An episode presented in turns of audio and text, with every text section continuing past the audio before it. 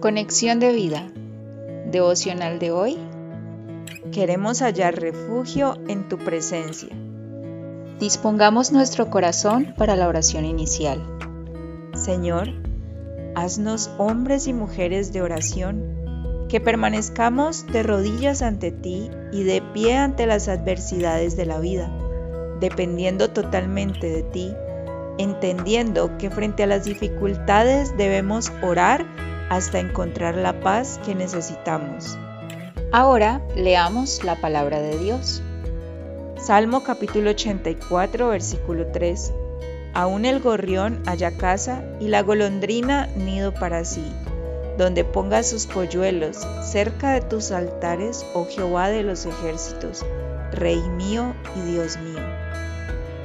Segunda de Corintios capítulo 1 versículos 8 al 11 porque hermanos, no queremos que ignoréis acerca de nuestra tribulación que nos sobrevino en Asia, pues fuimos abrumados sobremanera más allá de nuestras fuerzas, de tal modo que aún perdimos la esperanza de conservar la vida.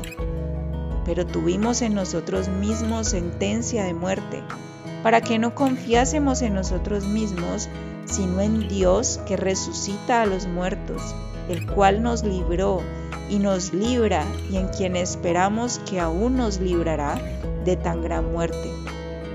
Cooperando también vosotros a favor nuestro con la oración, para que por muchas personas sean dadas gracias a favor nuestro por el don concedido a nosotros por medio de muchos. La reflexión de hoy nos dice, en este pasaje Pablo no dice lo que le sucedió al enfrentar tribulaciones, pero sí dice que sintieron que perderían sus vidas y que no podían hacer nada ante esta situación. No podían hacer nada para salvarse, simplemente tuvieron que depender de Dios.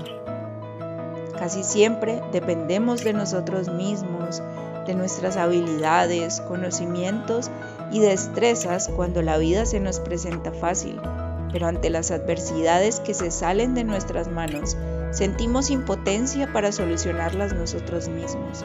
Es aquí cuando nos damos cuenta de cuán importante es depender de Dios y de nuestra propia pobreza sin Él. Es el momento entonces de intensificar la oración. Sigamos el ejemplo del rey David, quien al igual que Pablo, fue un gran hombre de oración porque permanentemente estuvo en peligro. Salmo 84 versículos 10 al 11. La persona que se deleita en pasar tiempo con Dios verá su propia adversidad como un motivo para volver a experimentar la fidelidad de Él.